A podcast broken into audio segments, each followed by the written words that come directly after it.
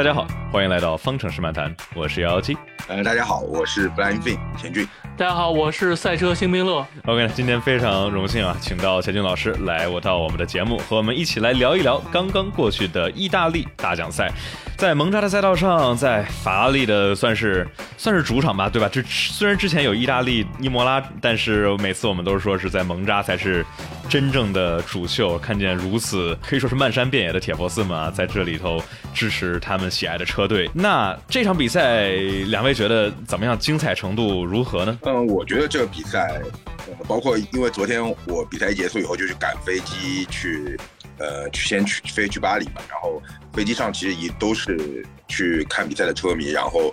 呃，我跟旁坐在我邻座的一个车迷聊了会儿，然后他们又觉得共同的感想就是，最后那一个没让竞争重新恢复，其实是这个比赛的最大的败笔。嗯，尤其是在意大利发生这样的事情，然后又是一个争议事件，尤其呃在领奖台上就全场巨大的嘘声。我觉得对于这项运动来说，也不算是一个非常好的一件事情。嗯，总体来说，昨天门扎这个比赛，嗯，还是国际汽联要对此负一定的责任的。我觉得，确实，就啊，我我也觉得是那个最后一圈确实有这问题。所以，钱军老师，你觉得最后的嘘声是给 FIA 的，还是给车队或者具体什么的人的呢？我觉得，一是大家作为法拉利车迷，肯定不希望维斯塔潘赢。然后维斯塔潘等于相当于继去年阿布扎比之后，又有一个类似于偷来的冠军。当然，从理实际的角度来说，整场比赛红牛的速度肯定是比法拉利快的，尤其是在轮胎的管理上，那肯定是。但是对于现场的 Tifosi 而言，他们是无法接受这样一场比赛的结果是以这样的一个方式勒克莱尔输掉的。嗯，我觉得，而且我觉得嘘声其实是也不不是希望。呃，维斯塔潘能够赢得这么快吧？我觉得今年的比赛总体来说，维斯塔潘赢得有些太太快。辛明乐呢？辛明乐觉得昨天的比赛怎么样？就是最后差一点点，其他前面属于正常的节奏。要给最后一圈，就是至少上让大家心里有个交代，就是说最后有一个公平竞争的机会。然后这个没有这一圈，确实就千差万别。确实，我们相当于在之前的话，也是看到相当于勒克莱尔拿两停去打维斯塔潘的一停，然后我们就看，呃，这个维斯那个勒克莱尔是三十三圈换上的红胎嘛，对吧？然后再尝试去追，感觉速度就是一圈快个点三点四，但是他们之间差了十八秒，就感觉哎，到底能不能追上？所以说其实是有一定悬念的，但就是到了最后，就是呃，还是很可惜啊。呃，OK，那我们就直接进入到我们的讨论点吧。那我觉得这场比赛。刨开法拉利的这个，我觉得我们待会儿可以再深度的进行讨论一下具体的这个事情。我觉得我们必须得说，德弗里斯的首秀，哎，相当的精彩啊！这个 相当于从上午还在轻松的喝咖啡的时候，突然接到了消息，哎，你下午得去跑排位去。你们觉得德弗里斯这是不是已经是接近完美的一个一个首秀？而且对他相对于明年的这个席位的争抢？不管说是威廉姆斯啊，还是说别的席位，我是听说也有别的车队对他好像也经过了昨天的比赛之后也有一定兴趣。你们觉得他这一场里头会对明年的这个席位的影响大不大？会不会因为这一场就直接让有些车队哎，就就塌了？有可能吗？呃，我首先想问钱老师一个问题啊，就是德弗里斯这场有坐他的定制座椅吗？应该是没有的，应该是没有哈，因为。今年德弗里斯是没有开过这款车的，哦，所以对，也是，呃，大家也知道，就是其实赛后的话，德德弗里斯是有一个被调查，就是由于那个刹车原因嘛，最后他逃离处罚的原因也是在于他对这款车完全的不熟悉和不适应，所以明白，呃，因此考，而且他又是最后 last minutes。进入到这个座舱，所以我觉得最后国际汽联是用了训诫的，而不是用处罚的方式。因为如果是以前这个，就属于危险驾驶，肯定是会至少会有一个罚十五秒这样的一个情况。嗯，这也代表这个德布里斯这一次能够拿到第九名这个成绩，我觉得对他而言是真的是非常非常的不容易，真的是非常不容易。嗯，对我也觉得是在不熟悉座椅、不熟悉方向盘的情况下，啊，进到了 Q 二，然后。同时，这个保住了积分区，确实是一件非常不容易的事情。哎，我们就说在排位里头，你说这么短的时间内，相当于只有一个 FP 三给他的时间来去熟悉这辆。他之前虽然在威廉姆斯呃做过测试，开过 FP 一，但是就毕竟不是说真刀真枪的去真正跑排位，而且。我记得两次他是给拉提菲拉尾流，但是结果居然能够速度比拉提菲还快，而且是考虑在 Q 二最后一圈，他是我觉得他是不小心碰了一个刹车平衡的按钮，对吧？然后结果导致了后轮有一点锁死，然后掉到了博拉斯跟周冠宇之间。但就是不管是排位还是正赛，就是非常亮眼的发挥。然后我感觉就是直接就是在之前啊，已经感觉有很多人在讨论，哎，拉提菲到底值不值这席位？然后大部分人我相信答案应该可能是。不是特别值。那经过这一场比赛之后，哎呀，大家就觉得拉蒂菲这个，反正我感觉他现在在这儿实在不是一个对 F 一很好的展现。就是虽然是感觉人很很 nice，但是这个水平吧，好像确实是差点意思。对我感觉这个就相当于证明了拉蒂菲真的你要退了，然后相当于逼这个王思聪退出董事会 这种感觉。嗯，钱老师怎么想？但是我觉得从对于从威廉姆斯的角度来说，签下德维利斯应该的益处会更大。尤其目前威廉姆斯其实开始慢慢不缺钱的情况下，让现在预算帽其实对于资金的需求也不是很高。然后，如果是真的是签了德弗里斯的话，那作为引擎供应商的梅赛德斯一定会提供更多的服务，或者是更多的，就是预算上面的抵消嘛，资源资源互换嘛。嗯，从一定程度来讲，也可以弥补掉拉提费的那些赞助费嘛。然后你加上如果有两位车手都能等有积分的可能性，那。对于威廉姆斯而言，肯定是要积分啊，积分有有更多的分红啊。而你如果你要了个拉蒂菲，他没有办法带来积分的话，你的分红损失也是很大。这一点你就跟同拥有周冠宇的阿尔法罗密欧是一样道理啊。如果假设今年上半年周冠宇也能发挥的跟博塔斯差不多，或者是百分之六十、百分之七十的分数的话，那这个分红的钱也是不少的。那这个就是在一些中小车队的问题嘛，到底是要自。要两位车手都能得分去拼年终分红，还是说我要去先拿到一笔钱落袋为安来做这个整个车队的运营？可能是。接下来许多车队需要考虑的一个问题吧。那所以说，我觉得确实像钱老师说的，就是呃，对于这些小车队来说，就类似于当时威廉姆斯要拉塞尔，对吧？我记得他们要拉塞尔的话，呃，梅奔给他们那个动力单元可是有很很不少的折扣。所以说，也许这样能够既有一个不错的车手，还能够哎，呃，就算车手本身是不带赞助，这个车手的背后的这个大金主，比如说梅奔，能够能够给他们来一点资金上的援助。我觉得德弗里斯那个。厉害点还在于他错过了第一天的 FP 一、FP 二，相当于没有做重油测试，直接上，然后直接上了重油，然后在周冠宇还有后面几个人在追赶他情况下，我看了他的圈速保持的非常非常稳定，所以这说明他的车感就是至少基础是在线的。对，我这个 那他毕竟是 F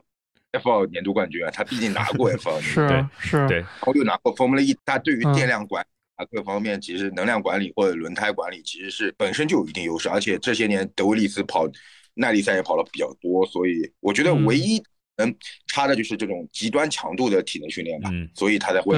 最后赛后爬不起来。对，就是赛后这个他不是说胳膊抬不起来是要及时给他拔起来，我觉得有一部分因素可能是这个座椅也没达到他这个理想定制的效果。因为正常来说，蒙扎是对体力消耗比较少的一个赛道，可能是最少的赛道，因为它直线多，转弯少，然后其实对胳膊消耗低啊。重刹对胳膊的消耗其实还是挺多的。而且我觉得，你考虑到另外两个车手拉蒂菲跟阿尔本都是一米八五以上的主，这家伙一米六七，这身高差好像有点多。所以我觉得确实座椅是会拖累他这个，而且 F 一是带转向助力，它只有十五六到十六七牛米的转向，理论上对于这些车手来说，真的。不算一个很重的负担，所以我觉得他说肩膀是不是一部分，还有包括他这个脖子，因为相当于觉得就是说，因为 Formula E 理论上方向盘，我感呃，我记得听他们说是应该比 F 一要重一些的，对吧？那你就所以说兜里在胳膊肯定是就劲儿是肯定没问题的，所以说他可能肌肉差的应该是脖子，应对这个高速的这个 G 值，比如 Parabolica 呀，然后三号弯这个 Cover Grande 这种呃高的侧向加速度，然后脖子跟肩，然后核心这一块可能是这部分的这个力量稍微薄弱一点。所以说确实挺好玩的，在这个赛后之后，他是，呃，跟车队说：“哎呀，我肩膀完全胳膊都抬不起来，你们能不能来个人过来把我帮一个忙？”然后我看他停在那儿之后，他自己试了三次，没 没起来，然后最后是那个威廉姆斯的人把他把他给蹬出来的。所以，哎，确实这拿这一分不容易，但是确实证明了自己。哎，那我们既然说到德弗里斯的话，那就是说是正好说一下明年呗。明年的话，一是威廉姆斯有没有可能，比如说现在 LP 好像也是一个在 琢磨这个另外一个席位谁跟奥康搭档的时候，有没有可能考虑到他呢？或者是甚至是哈斯，因为哈斯好像看起来呃不是那么的待见米克。千军老师，首先可以确定的是，周冠宇留队基本上已经已经成定局，只是最后。给多少钱的一个问题，嗯，这个对于阿尔法欧其实已经确定了整个阵容，然后阿尔平角度来说，他们的优先选择肯定是加斯利，嗯，然后呃，虽然你看到最近奥康不断的向舒马赫加，嗯，但是我觉得舒马赫转投阿尔平的可能性其实是不高的，嗯，除非是阿尔克不放人，马尔科不放加斯利走。但是呢，我觉得马尔科要放加斯利走的一个前提条件就是赫塔能够成功的进来。嗯，但昨天其实，嗯，FIA 已经开绿灯了，说只要赫塔，他真的是已经到了那一步，国际汽联肯定是会一路开绿灯给他特许的。哎，是因为是吗？现在已经确定说是，假如他们真的要他的话，上对他可以引用那个更特殊的那个条款，就是类似于国际汽联主席那种特许和特批。哦，是吗？那那那还挺好的，因为我感觉现在就是其实对小牛其实挺好玩的。他们现在有五个，哎，来，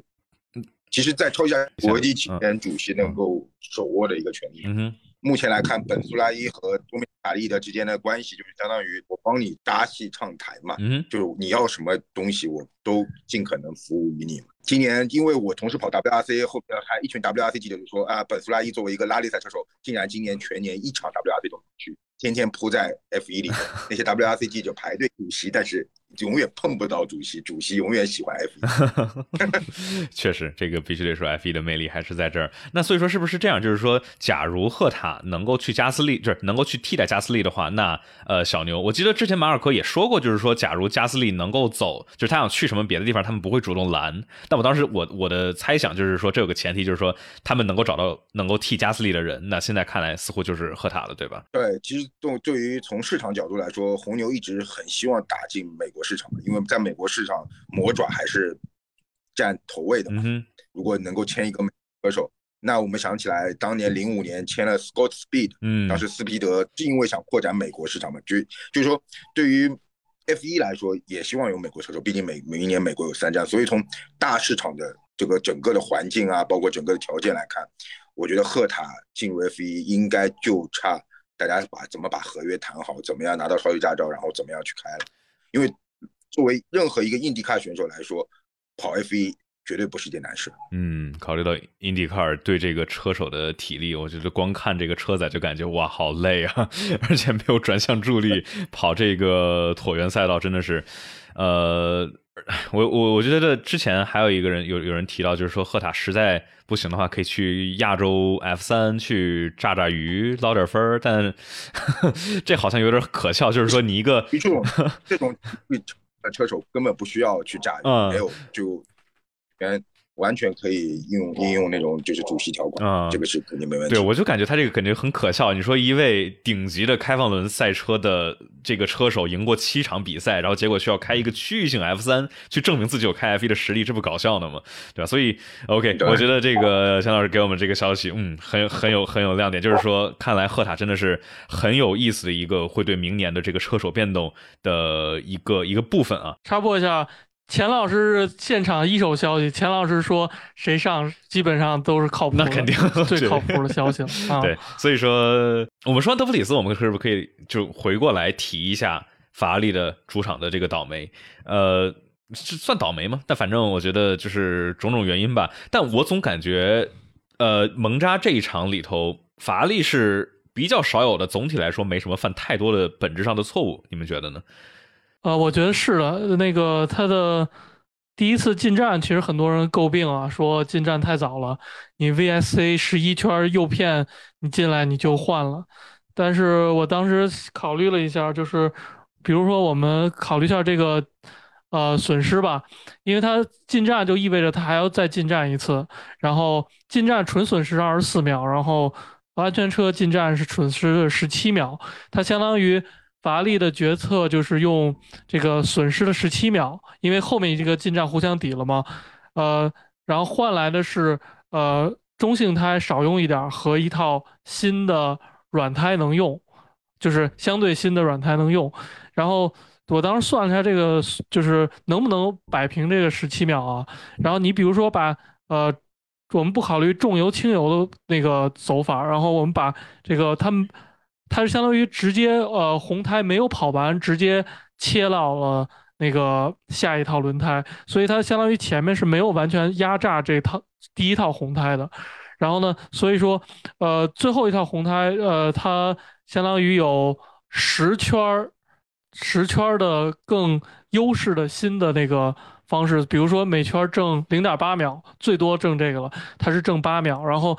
呃，维萨潘用二十五圈的红胎，它是用二十圈的红胎，所以说维萨潘最后五圈可能还每圈落后五呃零点五秒，是二点五秒，所以是十点五秒。然后黄胎它只差两圈是差不多的，所以我觉得它其实是，呃，这个呃从算总账来说，那个是亏的，但是他就想。在这个换了黄胎之后，万一有一次安全车进站，他就把这赚回来。所以我觉得法拉利是在知道胎号高于红牛的情况下，他们赌一个黄胎期间，也就是三十圈到三十五圈之间有安全车。他们只是说没有赌到，但是策略上没有一个很大的毛病。嗯，但是确实亏了，因为没有赌到安全车。这是我的想法。钱军老师呢？我觉得啊，我觉得可能是。法拉利觉得 VSC 的时间可能还会更长一点，嗯，因为那个点我正好是在从第一弯往维修区去的路上，因为我这一站比赛是可以在 Pit Wall 上面拍摄进站的，因为我大概也算了一下那个他们的那个进站的时间点，应该正常来说，呃，十八十九圈开始就会有人进站嘛，但是。我觉得法拉利是没有想到 VSC 马上就立马结束了，等于相当于他这次进站成从本来能够赚时间的变成了不赚不赔，就是变成了一个普通进站，所以呃，可能对于法拉利的 Pit Wall 来说，可能就是也被打了一个措手不及吧，啊，也有可能或或许他们也可能觉得。他们这套胎坚持能坚持的时间也不够长，嗯，相对于红牛，其实比昨天大家比较意外的是，红牛那套红胎用的时间特别长，而且能够保持特别好的速度。尤其其实，在呃法拉利的就进入到换好胎以后，然后红牛呃那个维斯塔潘继续用那个红胎的那段时间，其实圈速两个人是没有没有什么相差的。对，这点其实是基本上从其实从那个点节点看，基本上法拉利。输掉主场是已成定局了，嗯，基本上那个时候开始。而且我觉得还有一个就是，相当于三十三圈之后，勒克莱尔换了红胎。我们当时看说等待着说，哎，勒克莱尔能够比如说一圈追维斯塔潘，比如说追个点八，追个一秒，但是发现一圈只能追个零点五左右。所以说那时候我们就看到，哦，确实是这个这辆这辆法拉利的车相比于红牛，或者至少相比维斯塔潘，是性能上本身是。特别是长距离是是拼不过，杆位也也许是他拿到了，但是拼一整个比赛的距离下面发现，嗯。光看车辆的性能应该是干不过，那所以只能依赖于什么别的？嗯，但是最后的这个安全车好像，哎呀，并不是说不，这必须得说一下。这个我们之前在比赛前我们就在讨论，嗯，一九年的时候勒克莱尔这个拿到了蒙扎的胜利，第二年他 DNF 了；二零年的时候加斯利拿到了蒙扎的胜利，第二年他 DNF 了。然后果不其然，去年的胜者里卡多在今年呃蒙扎呃最后几圈的时候发现了车莫名其妙引擎就。坏掉，然后停在了路边所以这个时候我们就可以专门来讨论一下最后的这个安全车，然后以及它这个安全车为什么中间还加了个两个，对吧？中间加了个博拉斯还有角田，然后最后解套的时候就是乱七八糟的。我我我们可以来说一下，这它核心的点是出在有有问题吗？或者说问题出在哪里？其实我觉得相比于去年阿布扎比是更遵守规则本身所书写的一些规，但是我觉得它。关键的问题是安全车出来压车的时候压的那个车不对，导致了后面一连串。他是压的拉塞尔的对吧？他压到拉，我就我就说就其实压压到了拉塞尔，其实是一个非常大的失误吧。嗯，我觉得这整个安全车流程。我是看了一下那个里卡多的车载，全程看，其实他们那个呃，其实在五十一圈快要结束的时候。里卡多已经被吊起来，已经进到那个里卡多的车吧，出了那个里卡多吊起来的车，对 对，里卡多的车。其实他们呃，最后五十一圈，如果允许解套，然后下一圈五十二圈结束再安全车进的话，其实存在可能了。但是它存问题就是 VSC 那清理这么快，结果里卡多这清理这么慢。嗯，然后主要还是因为那里卡多车灭了，然后根本无法进入空档。似乎里卡多在灭车前试了一下摁空档的，呃，但是好像也没进入空档，就是那个好像数了一下，说它的电位没有回到那个那个就是绿灯，他们说哦是吗？不是空档，他说那是因为混动那个灯没有哦，没有进到绿灯就不应该能碰是吗？对，就是 FIA 后面给的那个说有个说法啊，就是好像是它的混动系统，它就是说嗯没有就是归到那个哎那个怎么说来着？就是安全的这个就也有也有那个说法是，嗯，但反正我记得昨天我翻了一下，就是呃五十五点六条，就是关于安全车这个，就是经过去年阿布扎比之后更新了一堆五十五十五点六条，其实有说这个安全车就是黄色顶灯亮的时候，它进到赛道里头压到谁就是谁。然后之后的话，考虑比如说放掉这个，就是头车跟安全车之间压的这些没有被套圈的车，让他们过去。所以说，好像就是说他压的拉塞尔好像是本身没什么问题，但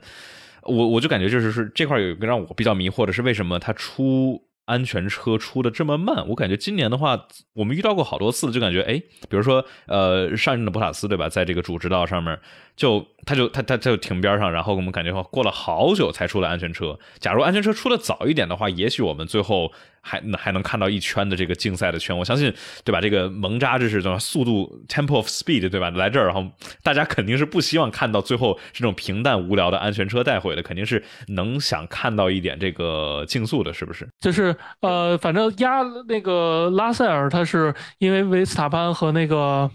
勒克莱尔都进去了，他没办法，只能压在那儿。然后后来经过一圈之后，才允许那个他们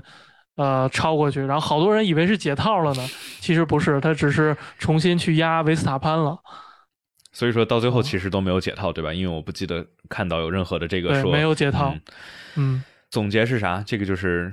基本上是按规章办事儿，但是就感觉有点不爽，而且法拉利算是有点倒霉吧，对吧？是这样吗？我从那个节奏来看，它的规章过于教条了，他需要把那个里卡这车完全拖回那个就就停下之后，然后才去通知那边这事儿。这其实已经晚了，你其实已经快到，已经几乎到那口了，吊着你就可以。有就是通信快的话，其实那边就可以发出解套命令了。我觉得那是五十一圈尾的时候。然后如果是压到当时压到就不是压拉塞尔，如果压到维斯塔潘，整个节奏还能再拖慢一点儿，然后可能就来得及有这一圈了。嗯，OK，那所以说，天津老师还有什么想要补充这块我们没有说到的吗？就是关于这个安全车。那个时候，那个时候我正好在配多尔上面看，然后就看到我正好在那个昨天登台就领车队奖的那个 Jonathan Whitley 旁边，嗯，就我看他那个时候就是其实就关注了就是安全车的位置，因为他当时就跟旁边的另外一个，呃，我我不记得名字了，反正就是在一直在讨论到底这个安全车。压的对的还是不对的？就是他们就反正就因为对于他们在指挥墙的那些人来说，可能这一个位置之差就是相当于去年阿布扎比这种事情的重演嘛。嗯他们会时时刻刻小心后方，因为此时的情况来说的话，我觉得勒克莱尔如果有那个最后一圈的那个机会的话，可能会真的会会去拼，会去搏一下。他们还是非常担心的。但是后来就是到了五十一圈刚开始吧，就是五十一圈刚开始的时候。他们就已经发出了，就说比赛不会再，就是恢复以正常方式进行了嘛。他们就等于就一下子就松口气，然后那时候就是红牛所有的人全往那个那个护栏上面去爬了。然后此时他对面正好他对面就是法拉利的看台嘛，就法拉利全球俱乐部的看台嘛，那就全场的嘘声就起来，就整个第五十三圈。就是在全场的嘘声中进行啊，原来是这样。哎呀，这个确实有感觉，让大家都感觉是有一点可惜。嗯，毕竟维斯塔潘这是已经是多少连续第五场的胜利了啊，这是感觉势不可挡，而且真的是在法拉利的老家也是拿了一场呃最后略显平淡的安全车带回。那我觉得我们这两个话题点说完了之后，我们可以进入到接下来的纵观全局比赛花絮，但是。说这个之前，我们就像我们这个直播间头有朋友说，哎，好羡慕钱俊老师的这个位置啊，那就必须呃给大家算是做个广告，大家一定去记得去 follow 钱俊老师微博啊 flying at flying fin，对吧？呃，获得第一手的围场消息，真的没有比这更好的地方了。然后大家也去记得去 follow 赛车新兵乐微博和 B 站上面都能够找到。这里大家假如在喜马拉雅或者苹果播客平台上面收听的话，麻烦大家给我们来一个五星好评，这样的话会对节目有很大的帮助。然后大家假如想直接支持我们节目的话，可以在爱发电上面也是搜索方程。式漫谈，这样的话能够获得到呃播客的抢先听版本，就是一会儿我们录制完了之后就能够听到新鲜热乎的比赛回顾。就是假假如大家特别的着急想听，哎，钱俊老师的这个看法呀，一些消息啊什么之类的，可以在爱发电上面支持我们。然后大家假如想加我们 QQ 群的话，不好意思，现在 QQ 群没了，所以说微信群在屏幕的下方可以找到进群的指引。OK，我们来说纵观全局比赛花絮，要说积分嘛，现在的话。钱金老师给我们分析一下，现在韦斯塔潘会在哪一站加冕世界冠军呢？我觉得日本站吧，日本站，新加坡应该没机会哦。也呃，新加坡站差二十四分就能加冕，就看，所以是关键看勒克莱尔跑到什么样。对，而且我觉得其实本站比赛法拉利其实真的势在必得，他其实理论上来说挺吃亏的一点是勒克莱尔没有换新的动力单元，嗯，啊，塞恩斯又换了，但我觉得他们。如果说他其实就是勒克莱尔还想出死，最后为世界冠军搏一下吧，但是我觉得基本意义不大。我觉得他们应该新加坡最多拼一下以后，我觉得他们会在日本领路，可能就要换一届，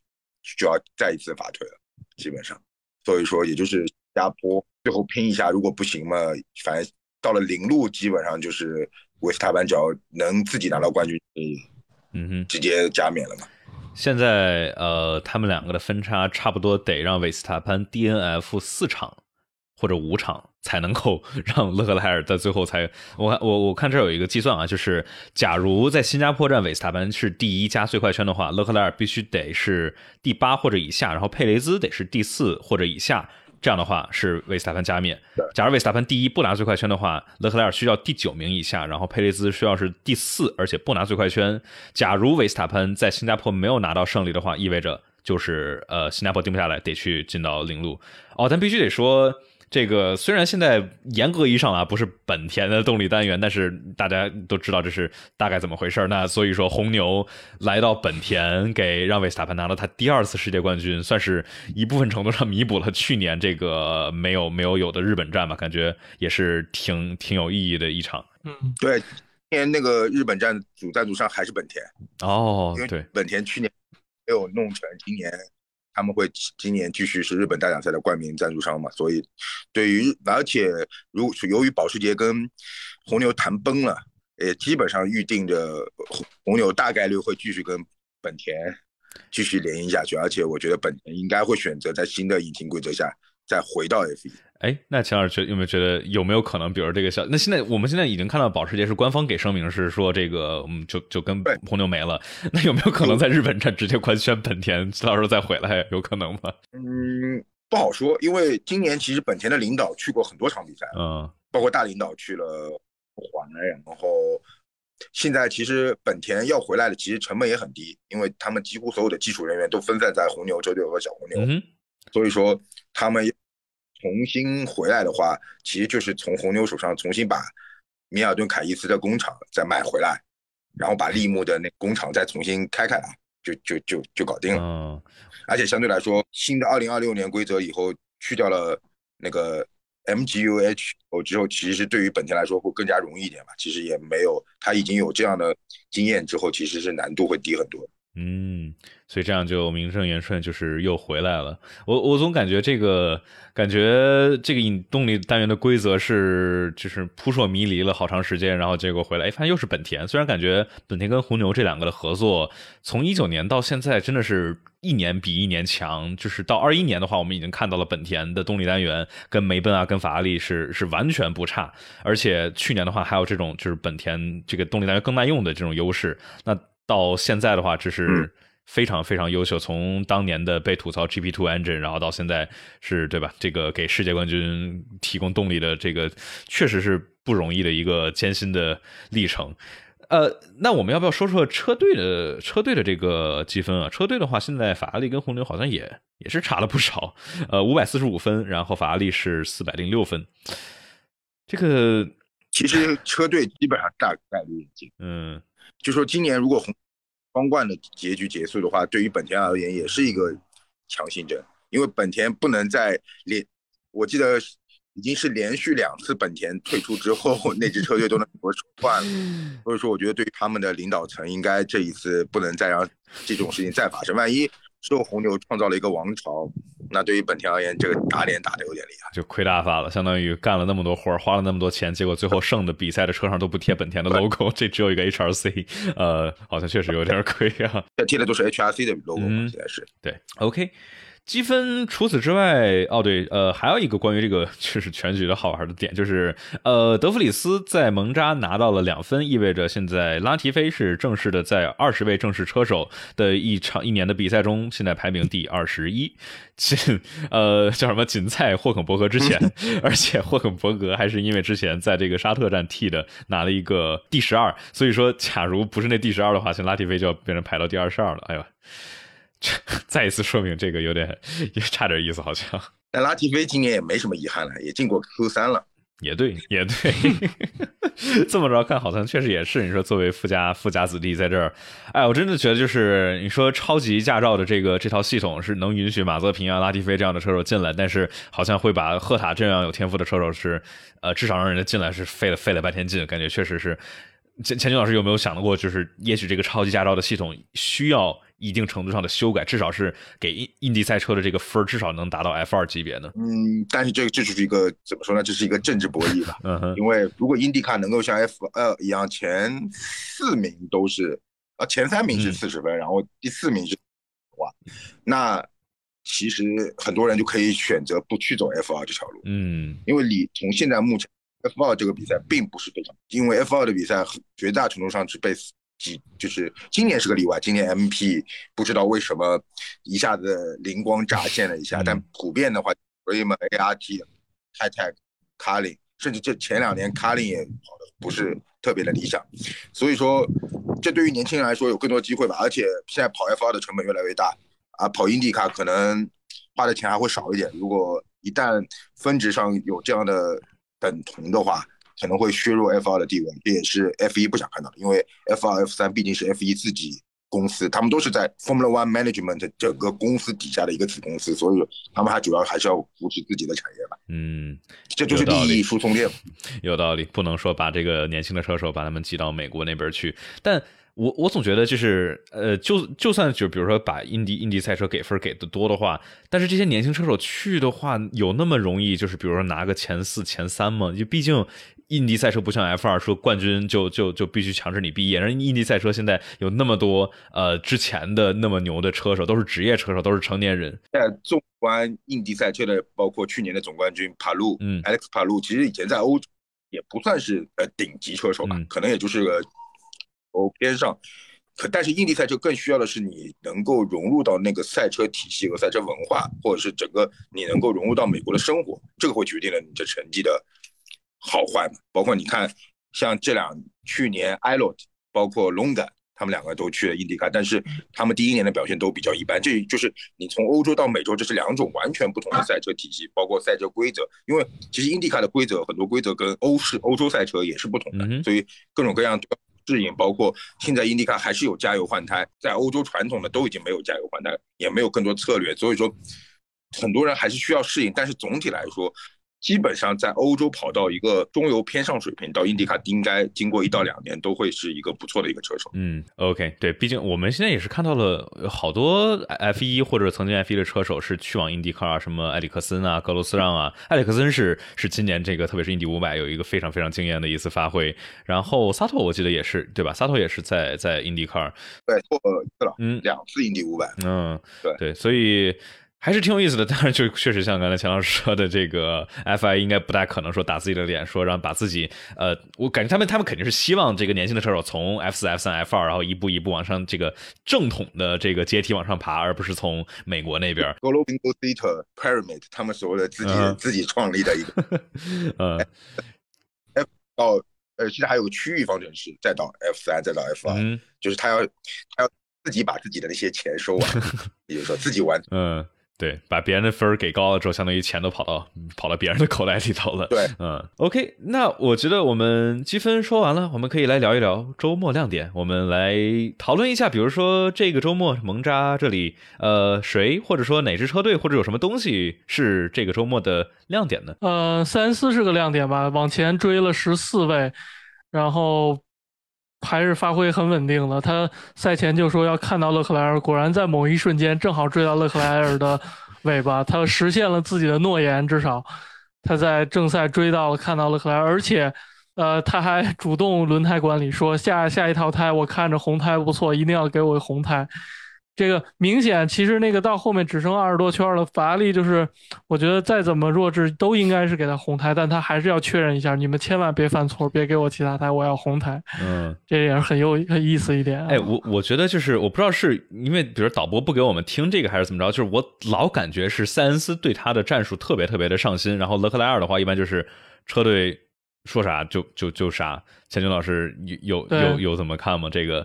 就是勒克莱尔和塞恩斯在对于就是他们自己的战术上面，是是因为塞恩斯太不信任法拉利的这个战术了吗？但是我觉得法拉利其实也老实说，现在的策略团队也搞不出什么战术。说实话，也是真的。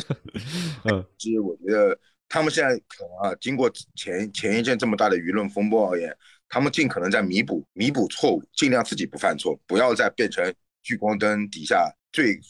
关注的是话题，但你看这一周莫名其妙又给塞恩斯那次换胎，好像时间又又特别长，好像我印象中，就是他们尽可能在避免错误吧。我觉得从现阶段角度来，要离开舆论的漩涡的中心，嗯，这是整个法拉利现在想做。如果始终有这种压力的话，每个人都很难继续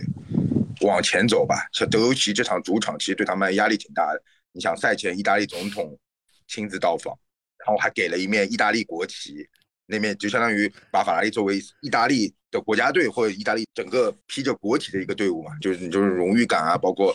你所有包括皮呃法拉利创始人儿子皮耶罗法拉利也在，包括 John Elkann 也在，就其实这场对他们来压力挺大，我觉得。能跑到现在这样子，我觉得现在这个团队的抗压能力已经算不错了。确实，我们在这个叫什么？这个之之前就突然说，哎，在专心准备着车辆的时候，怎么意大利总统怎么来了？就感觉哇，就在这帮这帮人就现在好像不需要更多压力的情况下，给他们给他们更多的压力。那我们确实说这一场里头，法拉利，呃，我们就感觉之前感觉就是没有间断的每一场，法拉利总能有一点什么，要不是战术失误，要不是比如说没有让两个人及时的换，要不是比如说换胎出叉二或者怎么之类的。这一场就总体来说，就。没什么大幺蛾子，我感觉算是一个小的进步。呃呃，钱老师还有有觉得这个周末还有什么亮点吗？不管是车手或者说车队，我觉得亮点的话，还有一个可能就是那个黄色涂装吧。嗯，真的那个黄色涂装可能是本周末最大的一个亮点。红色的车里面有这么大一部分黄，然后包括全的队服、头盔全是黄色，我觉得。这可能在未来的很多年里面，会是一个对于门扎一个经典记忆的一个注脚吧。那比如你现场拍摄的时候，有什么新的关注重点或者偏向吗？但是其实其实也很难，就就是说，我觉得这从这次我开始回归以后，拍了三连续三场 F 一来角度来看，我发觉红色真的是越来越少了，橙色越来越多了。即使在门家已经，你拍出来照片都可以拉看拉出一一大片橙色，也就意味着。看起来现在荷兰车迷的这个比重真的是很大，真的单丢了 F 一的票房。嗯，荷兰车迷或者 迈凯伦车迷，就是诺里斯是开玩笑说的。哎，不过确确实这个黄色就是它非常的显眼，就是我感觉就是这个周末拍下来的照片，就是你其实一眼就能看出来，哦，这是二零二二年的蒙扎站，就就是太亮眼了。不过这这个我我我感觉他们这头头盔。一身都是黄，稍微有点没层次感。然后我觉得还好玩，就是在这个排位玩嘛，塞恩斯好像被一只蜜蜂追了，可能觉得它是一朵 非常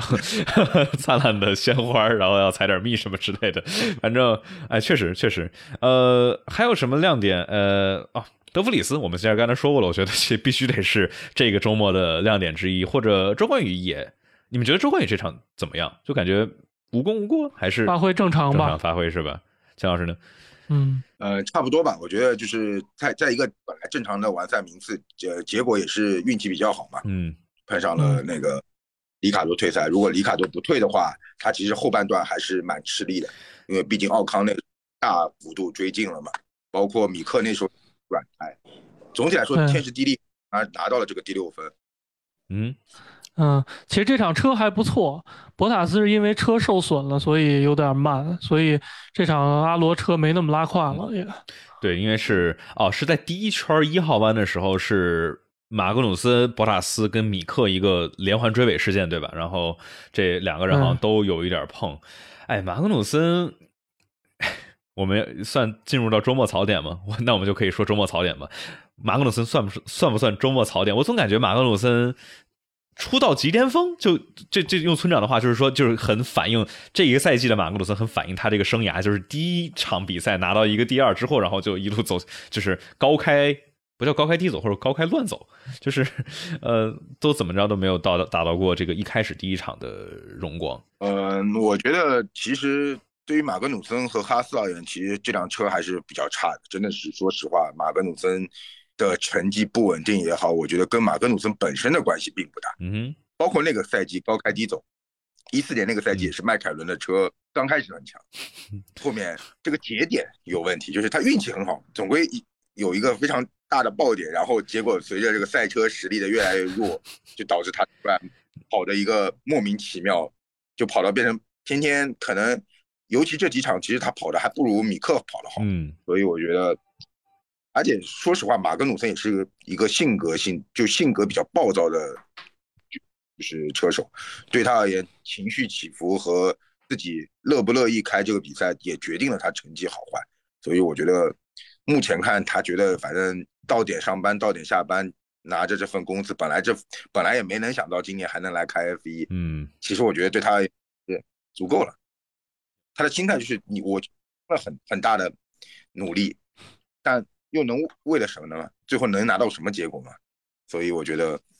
这是多种因素造成了现在的哈斯和马格努森的成绩不好的很大原因。而且今年哈斯其实在升级方面各种各样的方面也是整个围场花费最少的车队。嗯哼，所以我也他们究竟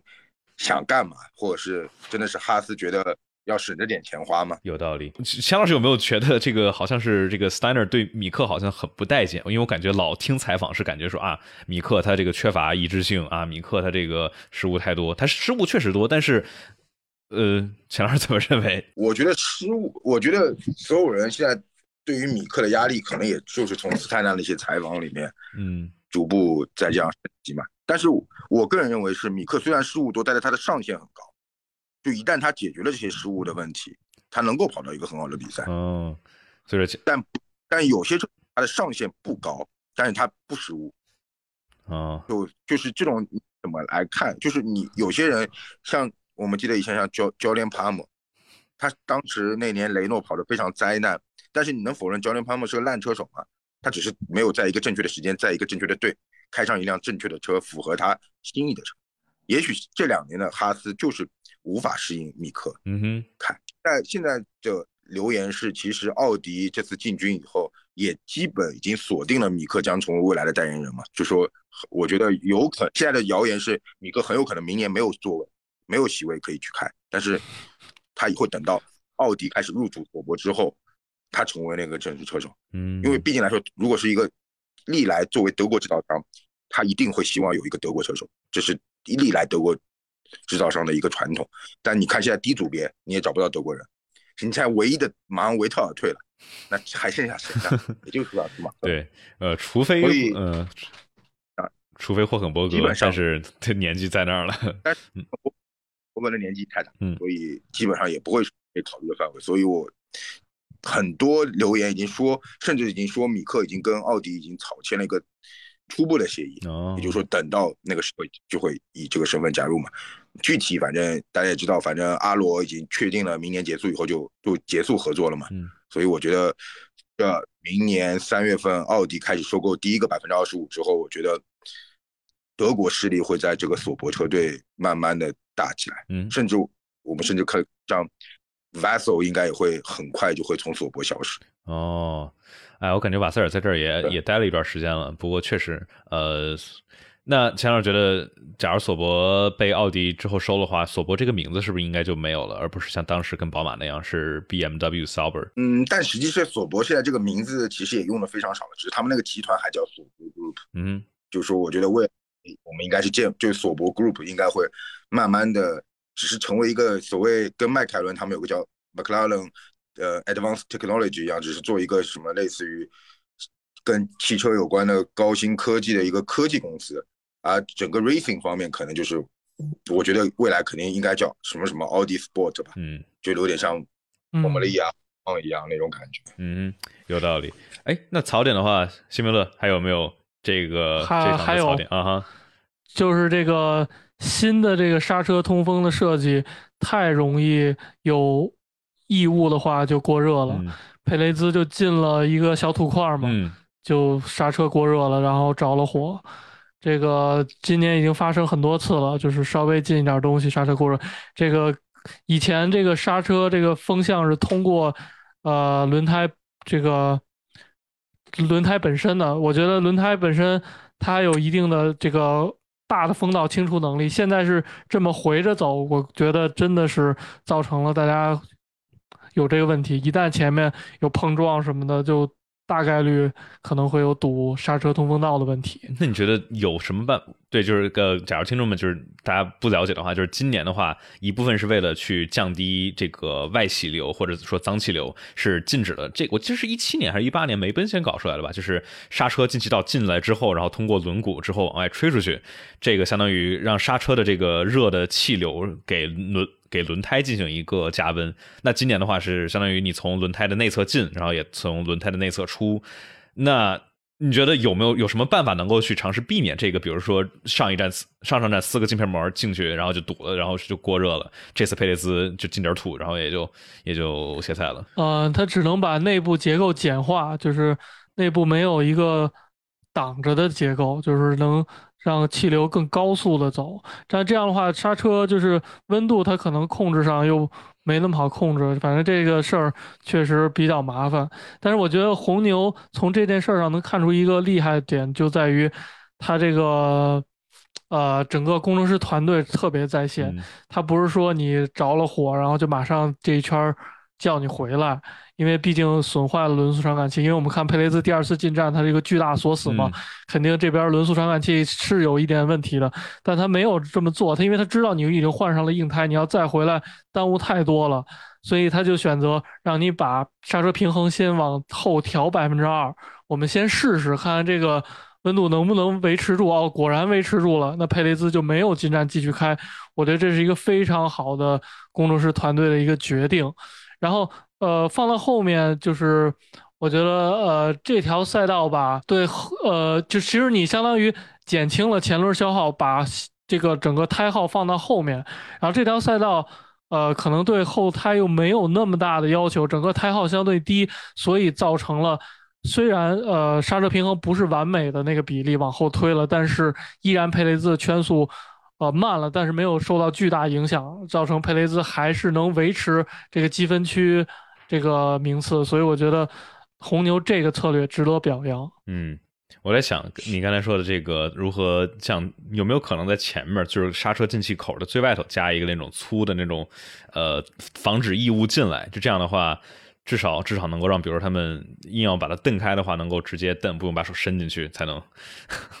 不知道这有没有可能？两种方式，你要加一个，比如这种盖儿，就是前盖儿，然后。这样会限制气流，你相当于整个这个刹车这个呃 hub 要做的更大。还有一种加网，加网有可能更容易挂那个软片儿，就是镜片膜什么的，这都是要做工程呃实验和选择的。嗯，就反正不是不是那么一下就能够轻松解决的，就是还是比较复杂。嗯，哎，钱军老师是回回屋里了，外头钱军老师晒热，外头明媚的阳光也许太太明媚了一些。也好，那那我们正好槽点也差不多说完了，咱们其实就可以来说，呃，我们节目的最后一部分。那在我们可以聊一聊，可以稍微再提一下，比如说 Alpine 这边的可能的车手的选择，然后之后呃 F1 的几站。那我们在说这个之前啊，我们在最后再说一遍广告，大家一定记得去在微博上面去 follow 一下钱俊老师 at Flying Fin，对吧？去找到。关于 F 一的各项，其实不只是 F 一对吧？这个金老师现在是在 cover 什么 MotoGP 是吧？现在。对，这个礼拜会去一趟 MotoGP 的阿拉贡。哦，那所以说不止 F 一，钱军老师 WRC、WEC 都去，各项怎么只能说这两个呢？对不对？啊，带轮的带轮的都有，对吧？都是一手最棒的这个第一线的围场里头的消息，对吧？大家一定记得去 follow 一下钱军老师，然后大家一定也去记得 follow 赛车新兵乐 B 站以及微博上面对吧？呃，常有的内容肯定大家就。大家都是老熟人了马？新兵乐在这块儿大家老能见到他。呃，对，然后这块儿大家假如想支持我们节目的话，可以去爱发电上面搜索“方程式漫谈”，然后来去解锁抢先听版本，一会儿就能够听到新鲜热乎的比赛回顾。然后，假如大家在喜马拉雅或者苹果播客平台上面收听的话，麻烦大家给我们来一个五星好评，这样的话会对节目有很大的帮助。最后，微信群屏幕下方看进群指引。OK，我们来说最后的未来展望啊。我们刚才其实已经提到了很多的这个变动，比如说关于威廉姆斯的选择，我觉得这块还要就是剩下的是什么呢？我觉得就是 L P，L P 这个丢掉了，呃，丢掉了皮亚斯里，丢掉了阿隆索，然后现在感觉是一个比较尴尬的局面。那我们现在觉得 L P 可能会有谁呢？千军老师，现在有没有什么传闻啊、消息啊什么之类的？如果 LP 的话，可能就是加斯利不成的话，就可能比较麻烦。嗯，从目前从市场上角度来说，我觉得他们也不太甘心去签米克。就说从目前的角度来说，他们可能就加斯利这一条路能走吧，一切还是要看能够跟加斯利究竟能够谈成什么样。哦，如果组成这支全法国阵容的话，我觉得明年内战应该会挺有意思的。这两个家伙之前好像也是，呃，我记得他们俩小很小的时候是挺好的朋友，但是之后然后就就就有点闹掰了，是吧？嗯，对啊，比其实很多人觉得奥康在围场人缘不太好，但是实际上，呃，这个原因也是因为奥康的家境跟整个围场其他车手的差距还是挺大，嗯，所以这还是造成了，就大家都熟悉的人都知道，就是奥康属于苦出身，然后慢慢的拼搏到现在这个位置，但不可否认，其实奥康是一个非常不错的车手。他一个是一个非常稳定，能够拿分给车队带来贡献的一个车手，这个我觉得奥康在未来七到八年里面，应该也是 F 一里面非常中间的力量，应该是他是不会愁席位这个问题的。嗯哼，确实，呃，那我觉得我们可以讨论一下，假如加斯利成不了的话，Alpine 现在是不是结合杜汉英就是我我感觉他有点早，但是是不是也算是一个不行中的选择呢？我觉得杜汉可以，杜杜汉其实本。从本质上来说，任何一支现在 F 二的前三名进到 F 一来开这个车，应该问题都不是特别大。然后我们也不能否认德鲁戈维奇的存在，德鲁戈维奇背后是有一大笔巴西的资金的，嗯，而且巴西自从马萨之后没有巴西车手之后，其实巴西还是有一部分可以投资的力量，现在没有地方花，嗯，所以说我觉得德鲁戈维奇也有可能会成为整个车手转会市场的一个黑马。对，我记得对他来说比较好的一点是他提前在门扎就拿到总冠军，也就是说他后面的精力可以放心的来寻找他对于未来的一个展望，而不用说再继续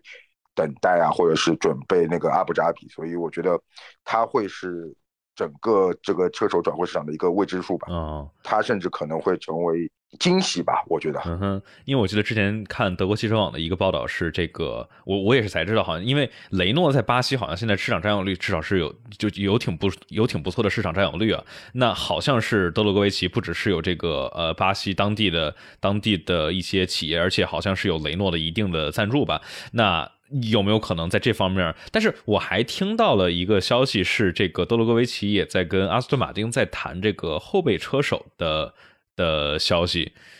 这个你觉得他他这个去 AM 阿斯顿马丁做后备车手或者 Alpine 这边，我感觉好像有很多的选择，但是作为这个 F 二的冠军，好像没有一个特别明确的说，哎，这块应该就他能去，毕竟不是他现在不是哪个，并不是任何一个的青训队，对吧？他就是一个比较单奔的。其实其实你是不是青训队，并不并不影响你的未来。还在在那，因为有些时候青训队反而在你的成长过程中是一个累赘吧，因为因为怎么说呢，就是有时候，嗯，你会受制于这个青训给你安排的很多很多事情，你不能无法正常的以你自己的计划。但对于德鲁戈维奇而言，其实你只要家里不缺钱，你不需要资资助的话，你可以完全由自己全程走。但德鲁戈维奇就全程自己走出来的，嗯，都是用自己的资源、自己的钱、自己的赞助，所以说我觉得对他这种模式，他现在手头其实是很灵活的，而且对于任何一个车手来言，他的优先目标一定是正赛席位，而不是储备车手席位，只是说这个东西目前阿尔平不明朗，所以对他而言，他可以先去去跟阿斯顿马丁先去谈储备车手，但是一旦 AM，呃，就一旦 Alpine 无法去签了加斯利，那我相信任何现在至少有四到五个车手。F 二车手都会去想方设法去去拼这个正赛席位，因为能开上正赛跟就储备车手是完全不一样的概念。嗯，有道理，有道理。哎，我觉得这个明年的这个 F 一的席位到现在好像不是特别的明朗，因为有特别特别多的未知数啊，然后也有各种各样的小道消息满天飞。呃，所以说关于这些车手变动，我觉得我们其实说的差不多了。然后最后这个未来展望，也许就是新加坡站电信，钱军老师这个。是已经官宣了吗？了 啊！是是是确定要播，确定要播了。OK，那就是大家可以可以算是庆祝一下啊！这个对，哎呀，总算是下来了。我就觉得从从八连站大家就一直在等啊，一直在等，一直在问啊哪儿能看哪儿能看。哎呀，这个就是哪有正版的，想就想支持一下正版，然后都没地方支持。然后是电脑端也有了是吗？还是 APP 端？这个好还。不太清楚，最近没怎么关心。反正我现在看不了比赛，所以 并不，我只知道这个事情 定是确实的，因为我的我我我也有朋友是最后的解说嘛，所以也讲到过这个事情。所以 OK，对，就这个大家电信总算可以开心了。嗯，大家还关心一个问题呢，这个解说是谁？大家很很关心。钱军老师有没有内幕消息？嗯，解说是谁？有一个已经已经刚刚刚刚完成了，这个大家都知道啊。对，但但其他的可能都是以上海本地的一些为主嘛，因为制作是在上海进行的嘛。嗯，应该我们熟悉的那几位应该都不会出现，就是就是平常腾讯啊、之前乐视啊，应该都不会出现。嗯。算是卖个关子，还保留一点神秘的色彩啊，所以说真的是观众朋友们可以去期待一下，总算能够，呃，就除了上海本地或者广这个广这个算是广东本地吧，这个电视台之外啊，总算有一个全国性质的能够去看 F 一的转播，终于终于来了，除了央视，呃，OK，那我觉得我们今天的播客正式节目差不多就说完了，然后也是非常感谢钱军老师来做客我们的播客，然后同样感谢赛车金明乐来这里。那我们的正式播客节目就到这里，然后我们进入一小段 Q&A。钱军老师有没有时间看？想跟大家一块儿稍微聊一聊各种乱七八糟的。但是马丁也没有发新闻稿。呃，对啊，就。哦，等会儿我看，我我三分钟前发了，有人三分钟前，阿斯顿马丁宣布了 Jokovic 会成为阿斯顿马丁的 development driver。三哦，OK，这样，OK，三分钟。啊，我们我们我们半个小时前说的东西好像就有有有一小部分有点过期了，谢谢啊，对，啊，实时更新，对对，刚刚刚刚十五点零十五点零二分发的，嗯，